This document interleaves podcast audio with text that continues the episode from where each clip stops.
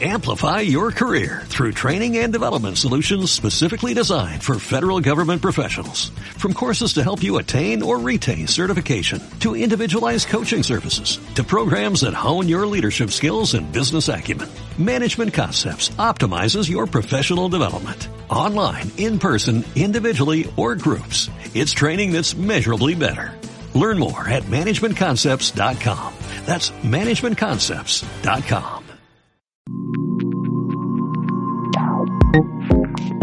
Síguenos en www.radiovision.com.es. Al recibir, como siempre, con toda cordialidad y con vivo interés profesional al doctor Enrique Mora, historiador y político, un hombre con una larga trayectoria política, pública, quiero hacer la entrega de este ejemplar, de esta obra estupenda, Los muertos de la política, crímenes políticos en Ecuador, 1960-2018. Enrique Yaramor, editor, DIN Ediciones. ¿Qué edición, miren ustedes? En pasta dura, con materiales de primera. Aquí se conjugan el continente y el contenido. ¿Cuándo se presenta oficialmente este libro? Bueno, en primeros días de febrero.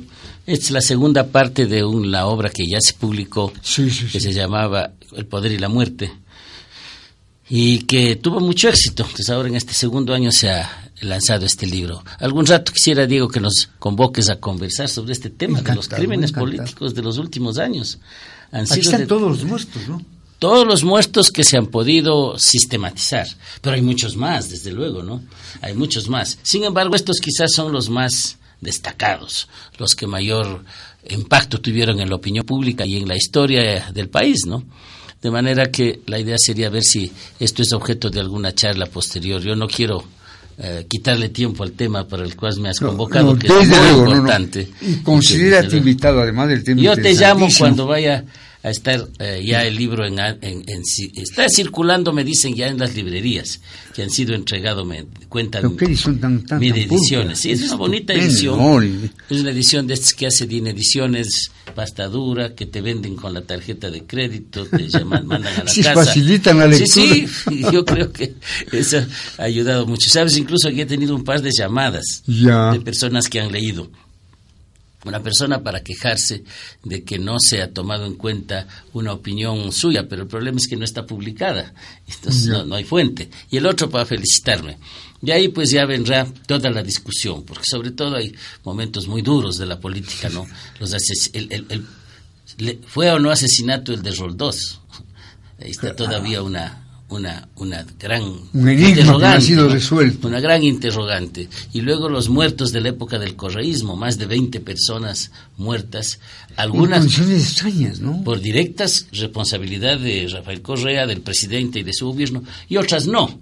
Otras tienen que ver con circunstancias distintas.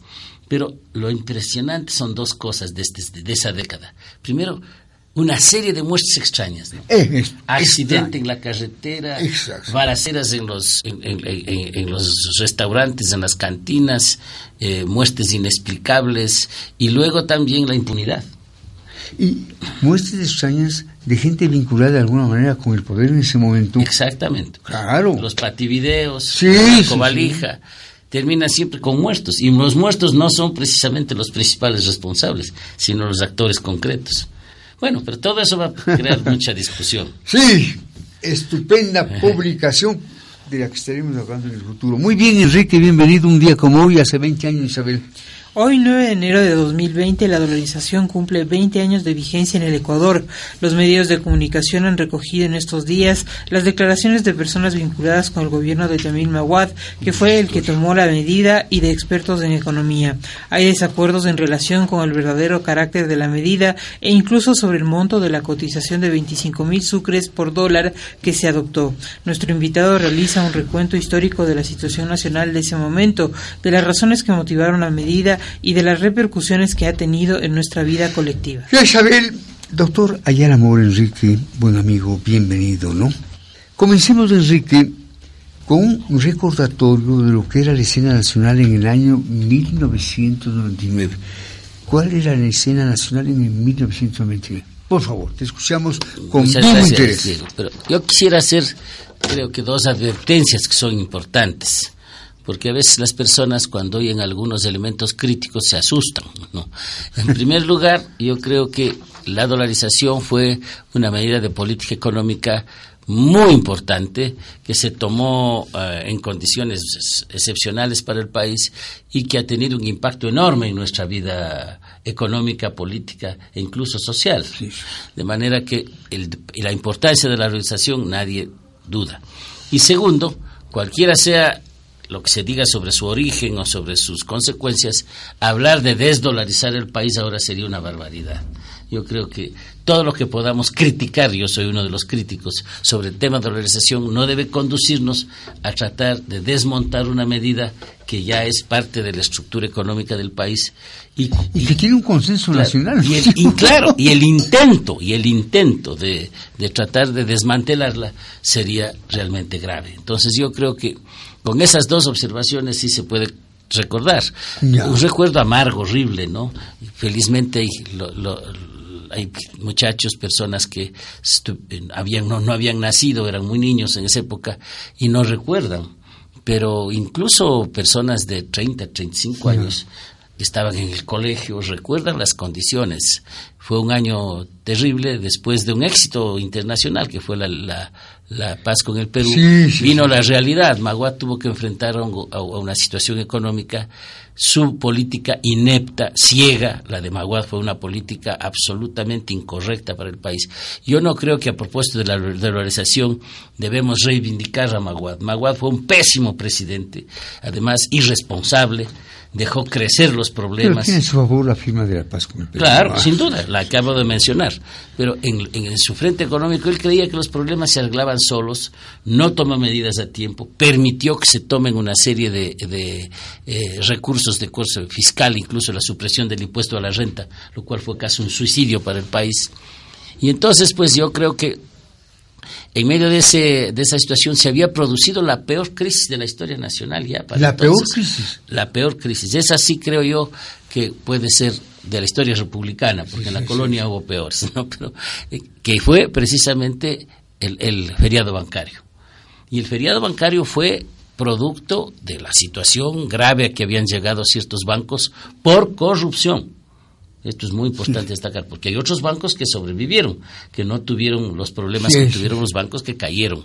Los bancos que cayeron fueron bancos que habían sido corruptamente manejados, pero lo grave es que el presidente de la República, Yamil Maguad, para proteger a los banqueros, sobre todo a uno de ellos, el señor Aspiazo, que le había financiado su campaña, embarcó, la cifra de 3 millones de dólares. Embarcó al país en el feriado bancario que, que supuso una debacle económica y el empobrecimiento, la crisis de montones de familias de clase media, incluso de sectores populares del, Ecuador. Gente que se suicidó. Así fue, así fue. Gente que se quedó sin nada después de eso.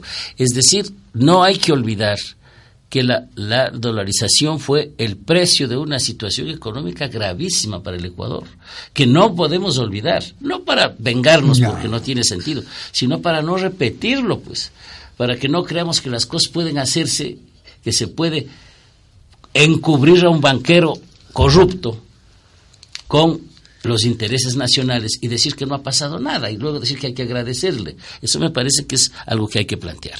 En segundo lugar, el deterioro de la moneda nacional, el deterioro de la situación fiscal fue de tales proporciones que efectivamente llegamos a fines del año 1999 con un dólar que iba entre 15 y 20 mil sucres de, cotización.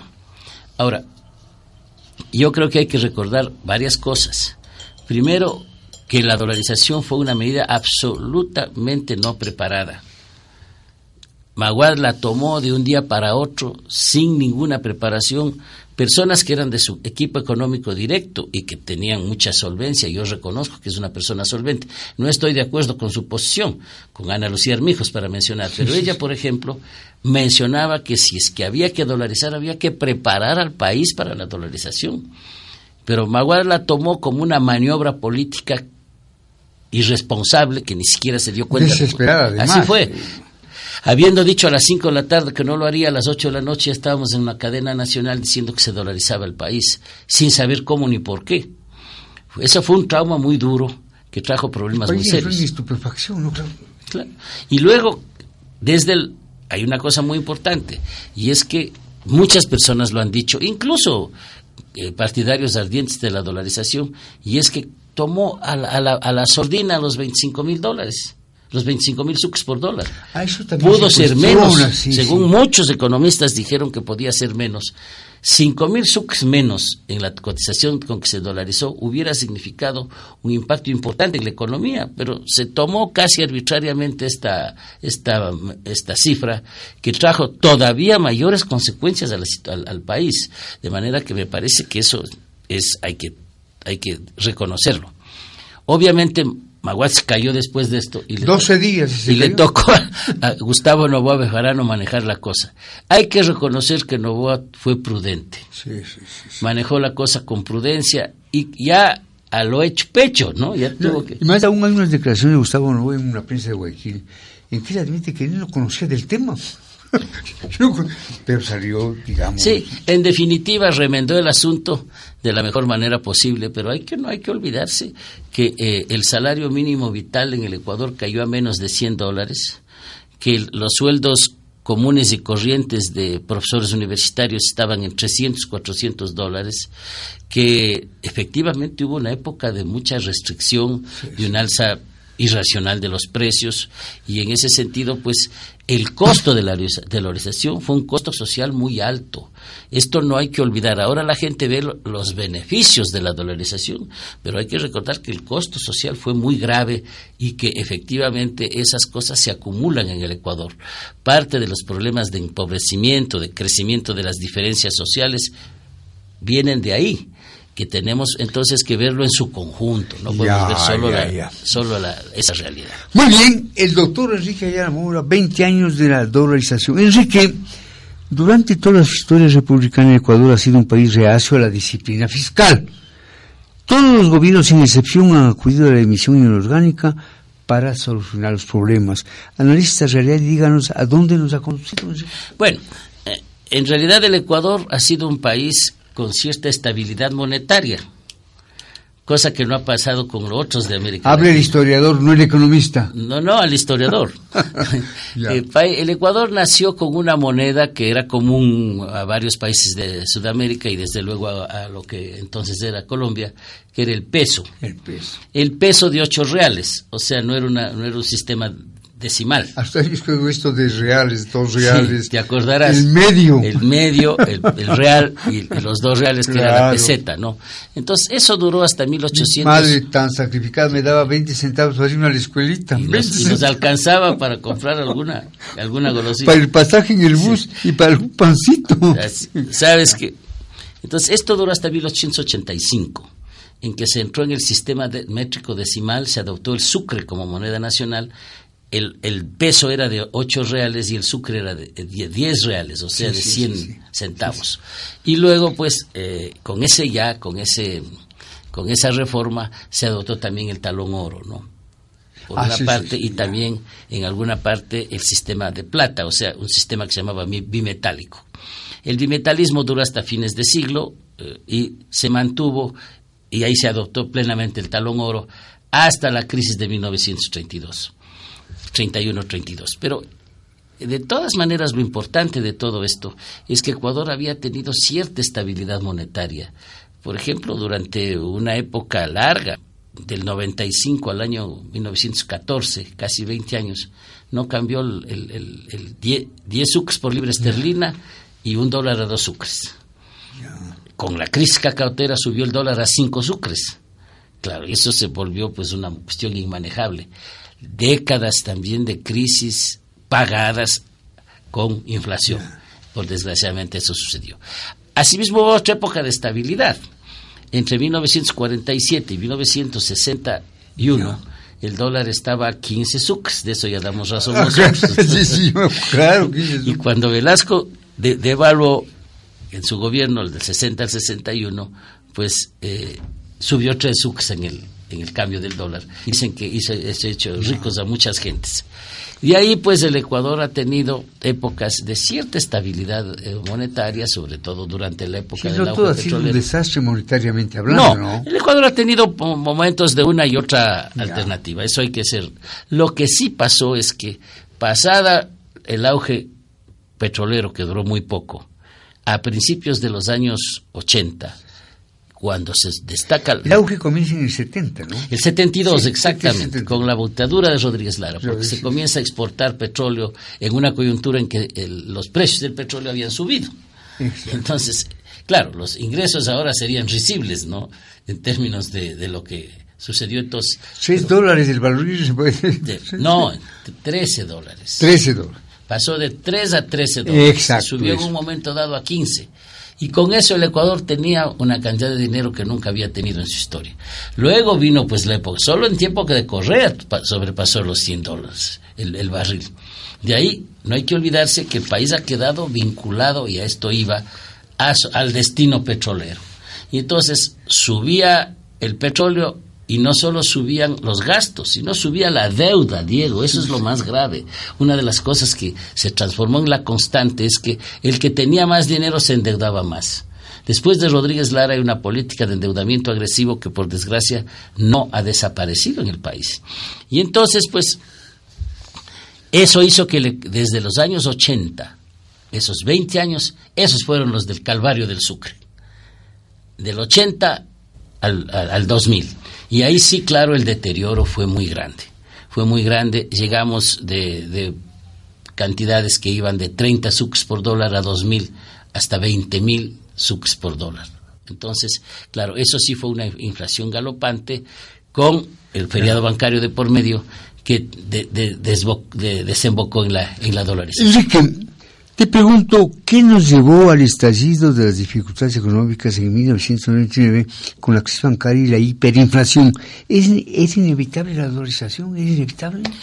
Bueno, yo creo que se podía... ¿Es imprescindible? comencemos por la primera parte de tu pregunta.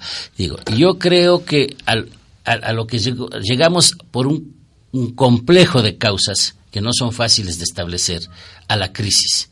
Pero la crisis estalló cuando los banqueros intentaron hacerle pagar a la ciudadanía el precio de sus malos manejos. Sobre todo hay que destacar algunos banqueros, no solamente el Banco del Progreso, hay algunos banqueros ecuatorianos, uno de ellos solamente fue preso, los demás ni siquiera fueron presos. Todavía están intentando incluso eh, dominar en la política nacional. Entonces, esa situación, esa coyuntura en la cual estalló la crisis a propósito del, del mal manejo, del manejo corrupto de la banca, pues eh, eh, fue la causa inmediata. Ahora, causas anteriores fueron, claro, un excesivo endeudamiento, había un gran endeudamiento externo y desde luego un, un, problema muy grave que, que, ya para entonces era crónico, que ya lo he mencionado, y es que dependíamos casi absolutamente del precio petrolero. No hay que olvidar, por ejemplo, que el gobierno de Fabián Alarcón llegó a tener 7 dólares por barril. Ah, pues y con un promedio de 15, de 15 dólares en 1988. Entonces, claro, después de eso, la política económica ecuatoriana fue deteriorándose. También hay que recordar que el año 95 hubo una guerra con el Perú, que, que le costó recursos al Ecuador. Y todas estas cosas que bueno, sería largo mencionarlo, ¿no es cierto? Ahora, ¿había otras alternativas a la dolarización? Sí. Y, y alternativas viables que no se adoptaron o sea que no era inevitable. a, mi juicio no era inevitable y, y, otras medidas hubieran tenido menos costo social. Por ejemplo. Por ejemplo, Bolivia en las mismas épocas logró estabilizar el precio del boliviano, del, del, del, la relación del, del peso boliviano, del boliviano, como se llama, en 7 por dólar. Y así se ha mantenido más de 20 años. No con el asesoramiento del Fondo Monetario Internacional, incluso durante los 14 años del gobierno de Evo Morales, que fue el principal discípulo del Fondo Monetario Internacional en el continente. Eso no hay que olvidarse nunca. es porque es estos lugares comunes que a veces circulan, no tienen que reconocer eso. Entonces, ese país logró estabilidad monetaria. Otro país que a pesar de su enorme inestabilidad política, tuvo una política monetaria que es bastante estable, es el Perú el Perú cambió de presidente, tiene presos a casi todos los jefes de Estado, uno se suicidó, etc. Y sin embargo, es decir, una política fiscal disciplinada, mantenida con buen criterio, hubiera evitado la dolarización, aunque mucha gente dice en este país no se hubiera cumplido porque ya hubieran estado sobre sobreimprimiendo moneda, que en el gobierno de Correa esto no hubiera sido posible. ¿Quién sabe? Yo creo que a lo mejor era, había el peligro de que un gobierno tan arbitrario hubiera comenzado a, imprimir moneda y hubiéramos llegado otra vez a la hiperinflación. Ese era un peligro. Pero alternativas había. Sin embargo, en la historia pues estamos acostumbrados a no a no a no hablar de lo que pudo haber sido y no fue. Eso está bien para los boleros, ¿no? pero no para la historia. Entonces ya sucedió la dolarización entonces el país ahora tiene con la dolarización una serie de realidades que también hay que tomar en cuenta. Enrique, te pregunto, ¿La dolarización fue una medida económica o política? Fue una, una maniobra política que se transformó en una medida económica de gran magnitud. Una maniobra política. a ver. Porque, porque Maguad lo que quiso es calmar los ánimos para seguir en el poder. No se dio cuenta, ni él ni su equipo, de la dimensión que iba a tener la, la dolarización. Por eso es que le hicieron tan improvisadamente. Pero lo que sí es importante destacar es que no cabe duda que la dolarización ha traído estabilidad económica al país. Eso no cabe duda. Pero ese, beneficio no cabe, objetivamente hablando, atribuirle a Maguad y su gobierno. Bueno, en el sentido de que él tomó la medida, sí. Pero lo que hay que decirlo es que la tomó de la peor manera, con un costo social que pudo no tener si incluso se preparaba la dolarización, como muchas de las personas de su propio gobierno lo planteaban, y como el Fondo Monetario Internacional lo planteó. El Fondo Monetario Internacional le dijo no dolarice prepare la dolarización. Y de esto hay testimonio histórico. Desde luego, en la prensa está. En la prensa, en, los diarios de la época está la noticia que el Fondo Monetario dice que no es prudente, porque efectivamente era lanzarse al vacío.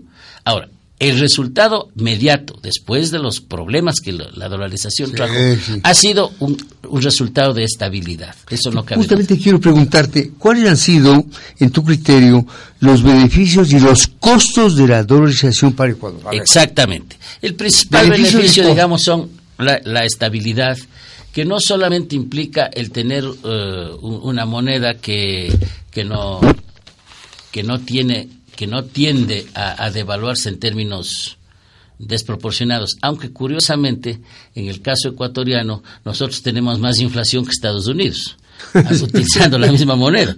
Pero bueno, pero eh, ese, eso es importante. Por otra parte... Este tuvimos una inflación negativa. Sí, ahora sí, pues, en el medio de la crisis.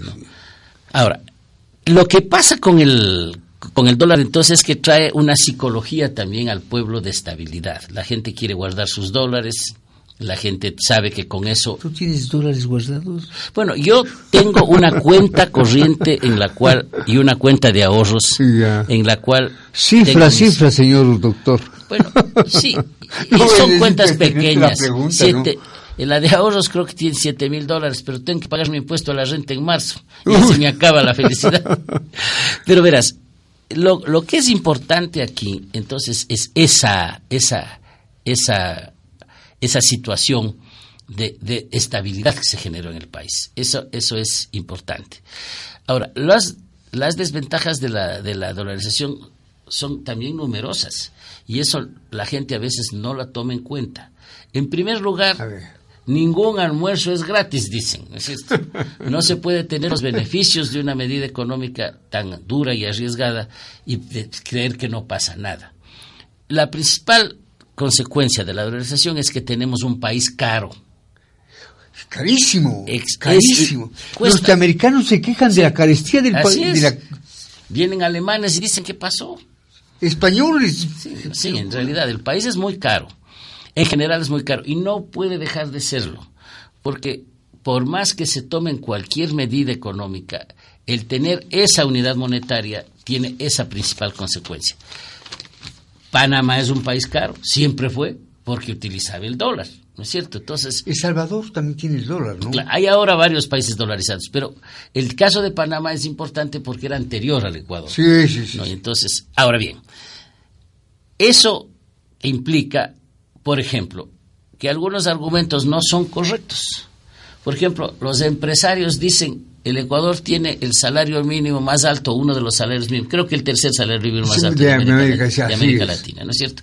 Sin embargo, claro, es uno de los países más caros de América Latina. Entonces, la pregunta es, ¿qué capacidad de adquisición que tiene ese salario y no en cifras brutas. Porque obviamente pues, yo creo que en Bolivia, por ejemplo, que el salario es mucho menor, la capacidad adquisitiva de, ese salario es mayor que el ecuatoriano. En Perú y en Colombia también el salario es menor que el Ecuador. En Ecuador. Ahora, plantear que la solución, que algunos empresarios lo hacen, es que no se suban los salarios de los trabajadores, que se los rebajen como se pretende con la reforma laboral, es una salida suicida, porque eso no genera empleo y eso no crea, pero, pero, ah, pero Además la gente que hay una depresión social, eh, anímica social. Pues. Claro, la gente lo repite, que es lo desgraciadamente la gente, sí, aquí tenemos una mano de obra muy cara, tenemos un país muy caro, y en ese sentido la mano de obra también es parte del, del sistema económico, entonces no es un problema de que aquí los los trabajadores ganan más que en otros países. Aquí los trabajadores ganan menos que en otros países precisamente porque tienen que comprar bienes y servicios en dólares. Estamos dialogando con el doctor Enrique Gamón. Ese es un problema. Para que la entrevista, en el universo del domingo 5 de enero hay un trabajo interesante. El centro del Ecuador, tras 20 años de usar el dólar, el 9 de enero de 2000 se abandonó su... Y hay un reportaje absolutamente completo a doble página, mira. Ah, qué bueno, sí. Claro, es una cosa de la que tenemos que reflexionar. Y aquí está una foto de, de Maguán, digamos, joven todavía, ¿no? Porque otro de los temas, Diego, que hay que considerar con eh, que es una desventaja del, del dólar, de la dolarización, es que el gobierno ecuatoriano, el Estado ecuatoriano, pierde su capacidad de manejo monetario.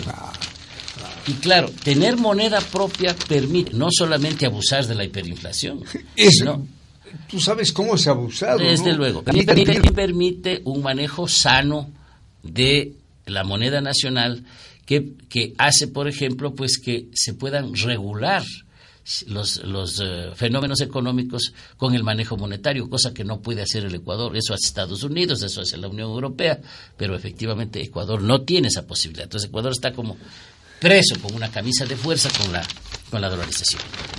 Por otra parte, yo creo que hay esto ya no es ni positivo ni negativo, es un dato de la realidad. La dolarización tiene que llevarnos a cierta disciplina fiscal, pero todo, sobre todo, Justamente, a, disciplina del consumo.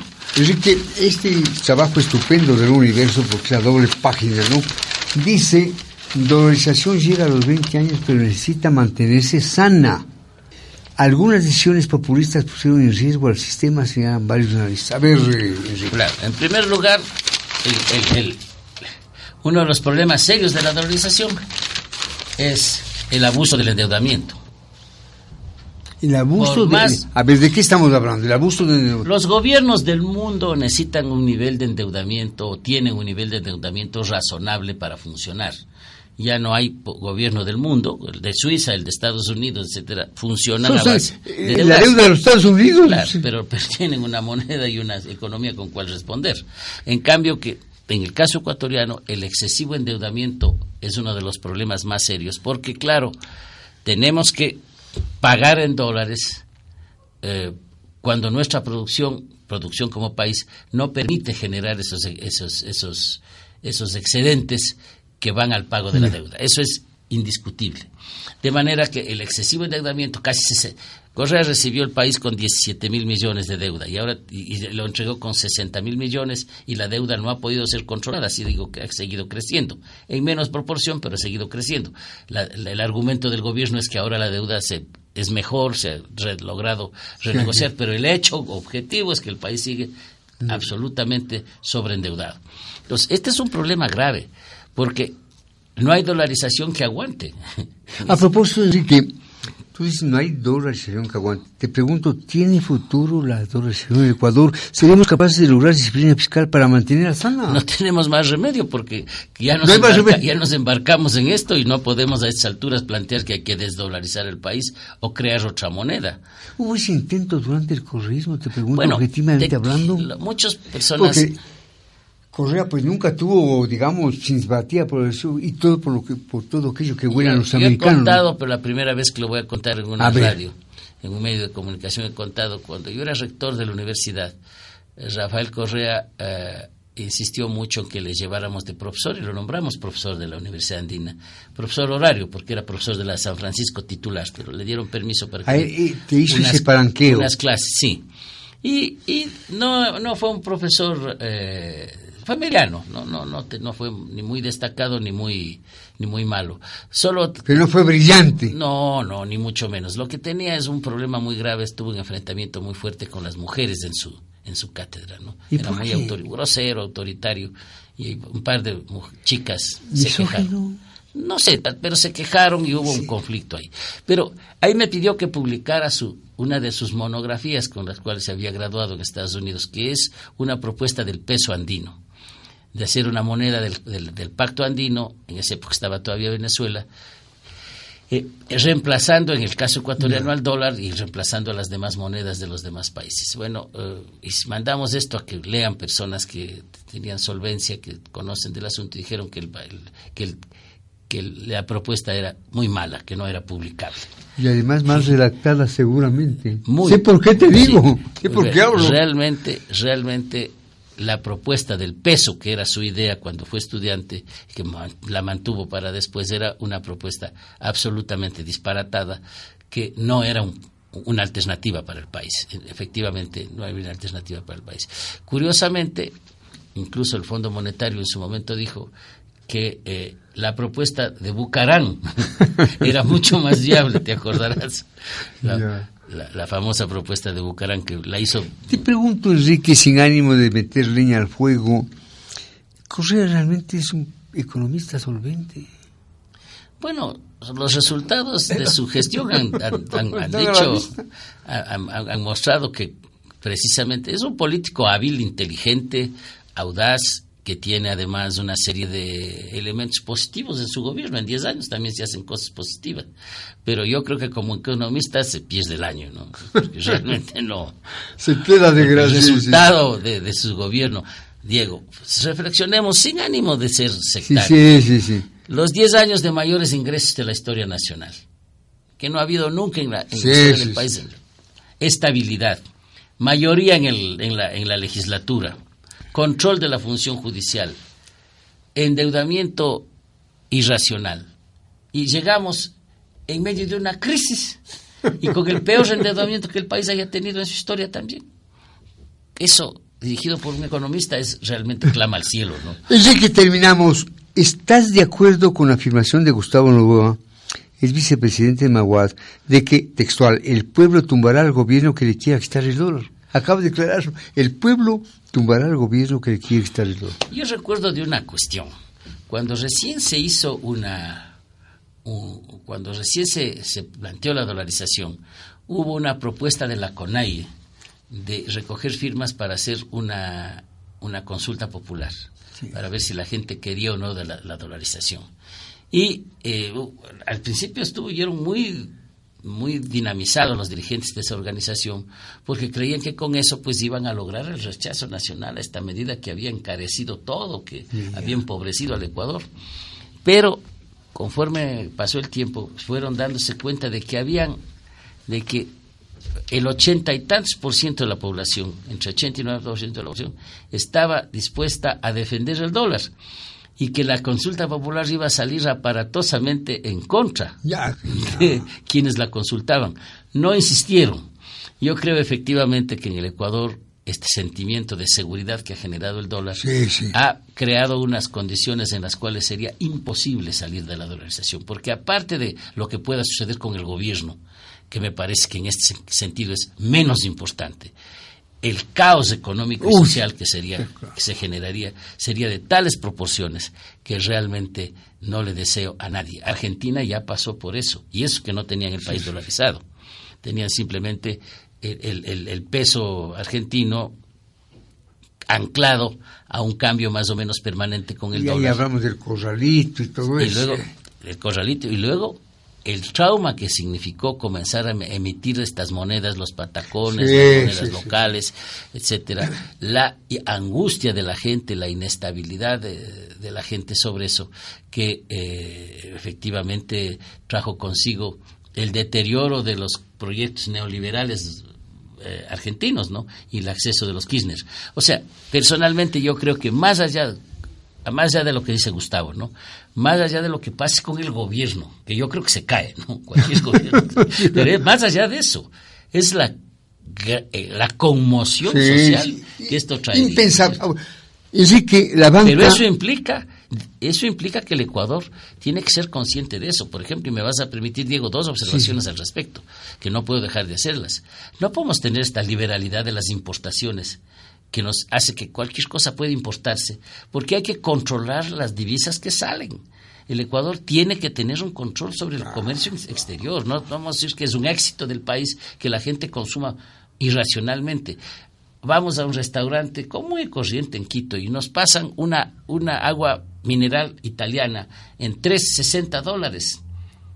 Una botella pequeña. ¿Cómo puede ser que estemos importando agua mineral desde Italia cuando tenemos la, la Imperial, la, la las, las grandes eh, aguas de, de, la provincia de Cotopaxi? el Ecuador no puede hacer esos gastos suntuarios. El Ecuador debe tener una, una restricción en las importaciones que le permitan ahorrar divisas para mantener estable la dolarización, porque la dolarización funciona a base de que el Ecuador recibe tantas divisas y paga tanto eso, al exterior. Si esto vamos a tener que seguir eh, eh, tapándolo con deuda externa, la crisis seguirá creciendo. Entonces el Ecuador tiene que ser responsable y sobre todo los empresarios y los gobiernos tienen que ser responsables y no creer que se soluciona esto bajándoles los salarios a los trabajadores. Los 20 años de la dolarización que se cumplen hoy bajo la perspectiva y el análisis inteligente de Enrique Ayala. Una última cosa es que la banca es ganador de estos 20 años de dolarización, la banca. Bueno, yo creo que hubo perdedores, bancos que quebraron, eh, bancos que cerraron, ¿no? sí, Pero los que mejor han salido, y siempre han salido así, la historia lo dice, son los banqueros, ¿no es cierto? El, capital se defiende a sí mismo y efectivamente en medio de estos 10 años de, graves eh, complicaciones con la dolarización, sobre todo por el endeudamiento externo, la banca ecuatoriana ha tenido ingresos importantes. Yo creo que lo que hay que esperar es que la banca ecuatoriana no tenga ni la corrupción ni las responsabilidades que nos llevaron a la crisis del año 99 y a la dolarización, porque eso puede repetirse con dólares y todo. Entonces, yo creo que hay que esperar que haya un control necesario. Y gracias por estar en el programa, Enrique. Es tan, tan, tan amable, tan ameno y tan interesante hablar contigo. En tu colchón tienes los sucres anteriores. Yo ayer tengo una cantidad de billetes de 5, de 10, de 5, de 20 mil sucres. Verás, a eso yo quería concluir, Diego. Yo quería concluir con una pregunta al historiador ya. y, al, y al profesor de cívica. ¿no? De todas maneras, sin que esto sea determinante, sí es un grave problema identitario para el país, es un problema de identidad. Ahora nuestros niños, nuestros jóvenes y la gente común y corriente que estaba acostumbrada, como en todos los demás países del mundo, a ver a sus héroes, a sus grandes figuras nacionales en la moneda que usa todos los días, tenemos que ver figuras de Estados Unidos, de un país extranjero que además ha sido el imperio para todos nosotros. Eso es una tragedia. Es una tragedia que no veamos a Santa Mariana de Jesús, a Manuela Sáenz, a Sucre, A, Bolívar, a Rumiñahui, a, Alfaro. a Espejo, Alfaro. Entonces, yo creo... Pues. No estaba Velasco Ibarra. No, eso te digo. No estaba, sí, pero la moneda es también un instrumento de identidad de los países, ¿no? Y para nosotros era un instrumento de identidad del soberana, ¿no? Claro, y no solo eso, es en la cotidianidad. El hecho de que metes la mano al bolsillo y sacas y ves la foto de Policarpa Salabarrieta en Colombia, por ejemplo, ¿no? O ves en Colombia, en, Perú a Tupac Amaru. Es decir, estás viendo a los referentes de la nación. Aquí la nación perdió esos referentes en la moneda y eso no deja de ser una, una grave situación. Una pregunta. En el Ecuador no hay un bimonetarismo porque también hay monedas de sucres de 50 centavos. No, esas monedas son, son monedas emitidas por el Banco Central, pero son dólares.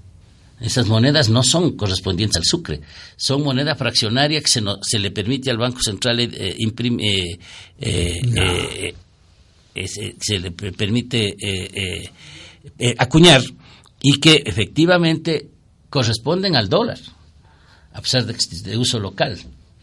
O sea, incluso nosotros somos mini emisores de dólares. Pero, pero, pero esos no son sucres. Una de ellas tiene una figura, Olmedo, ¿no? Pero, eh, pero, pero nada más. Pero, pero es sobre todo los billetes, ¿no? Y además es el escudo nacional. Eso es lo curioso, ¿no? Que nos encontremos en los billetes con el escudo de Estados Unidos, como los símbolos norteamericanos, en un país que debería afirmar su identidad precisamente frente a Estados Unidos. Y no lo digo como militar socialista, lo digo como una persona común y corriente que piensa lo mismo que Bolívar que uno de los principales peligros de América Latina es Estados Unidos, sin duda ninguna, es este gran monstruo que tenemos arriba y que efectivamente tiene una influencia tan grande en, nuestro continente y en el mundo, sobre todo cuando está dirigido por un demente como está ahora, ¿no es cierto? Sí, sí, sí. Entonces, eso, utilizado el término propio, sí, sí, entonces, Diego, sí a mí, no solamente por nostalgia, sino por un problema de identidad nacional, yo sí extraño los, las monedas. ¿Y tienes tú eh, Tengo, tengo exhibidas, incluso tengo una gran cantidad de billetes de Yo ayer me encontré con, no exagero, con unos 30 billetes de 5 sucres, flamantes. Sí, yo tengo. De 10 sucres, de 100 sucres. cuando regalo a las personas. Y tengo un billete de 20 mil sucres. ¿Y qué voy a hacer con tanta plata? Bueno, pues ahí, no sé Enrique, mil gracias. Un buen año para ti. Estaremos Lo mismo para los oyentes, ¿no? Toda felicidad. Igualmente, Enrique. Amigas y amigos, los 20 años de la dolarización. Sonríe. Escuchas. Radiovisión. Amplify your career through training and development solutions specifically designed for federal government professionals. From courses to help you attain or retain certification, to individualized coaching services, to programs that hone your leadership skills and business acumen, Management Concepts optimizes your professional development. Online, in person, individually, or groups. It's training that's measurably better. Learn more at managementconcepts.com. That's managementconcepts.com.